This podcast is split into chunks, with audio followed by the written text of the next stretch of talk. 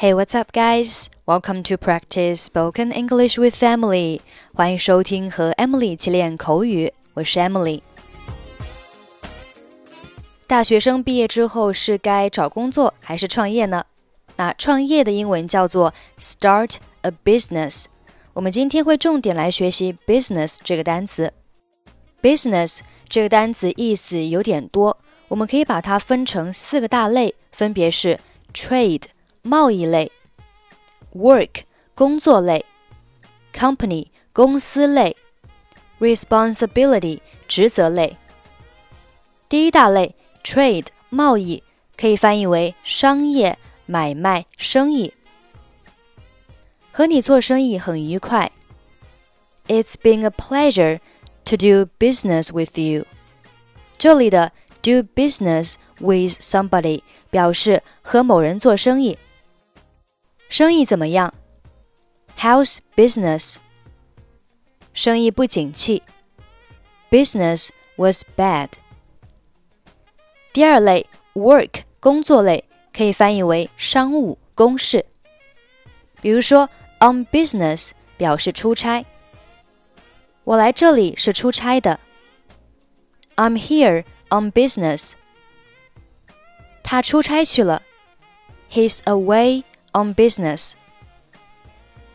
第三类 company 公司可以翻译为企业、公司、商店。Have a business 表示拥有企业。Start a business 创立企业。Run a business 经营企业。他毕业后自己创业。He started his own business after graduation. 第四类 responsibility 职责类，可以翻译为归某人或者某机构管的事、职责。Government business 政府事务。这与你无关。This is none of your business。这句话很常见，你也可以直接说 none of your business。 管好你自己的事情，mind your own business。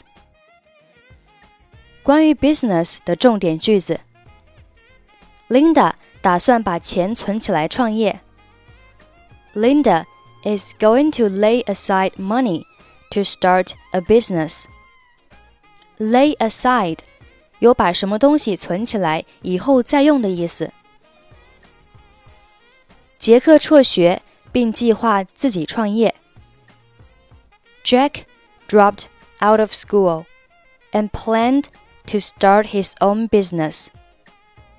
Drop out of school 表示辍学。小男孩梦想有一天可以建立一家属于自己的公司。The little boy has a dream that one day he can have his own company. 越来越多的大学生毕业后选择创业。More and more college students choose to start a business after graduation. 我们来听一下今天的对话。你下个月就毕业了。为什么不找工作呢？You will graduate next month. Why not start searching for a job? 我想做点更具有挑战性的事情。I want to do something more challenging. 比如说呢？Like what? 我计划自己创业。I plan to set up in business on my own account. 听起来很不错， 但是对你来说，创业还不是时候。That sounds great, but it is not a good time for you to start your own business. 为什么？Why？我个人认为，大学生自主创业是不现实的。大学生几乎没有从商经验，而且他们对商业圈还非常陌生。 In my personal point of view, it's unpractical for college students to be self employed. College students have little experience in managing a business. They're not familiar with the real business world. 越来越多的大学生毕业之后选择创业， 我认为这是一个极具吸引力的选择，也是一个好的职业开端。More and more college students choose to start a business after graduation. I think it is an attractive choice and a good way for college students to start careers.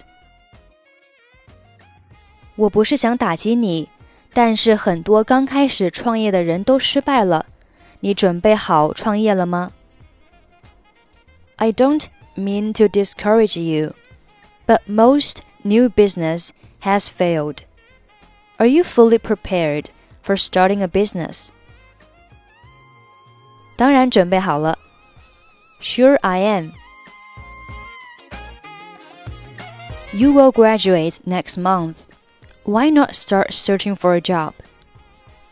I want to do something more challenging. Like what? I plan to set up in business on my own account.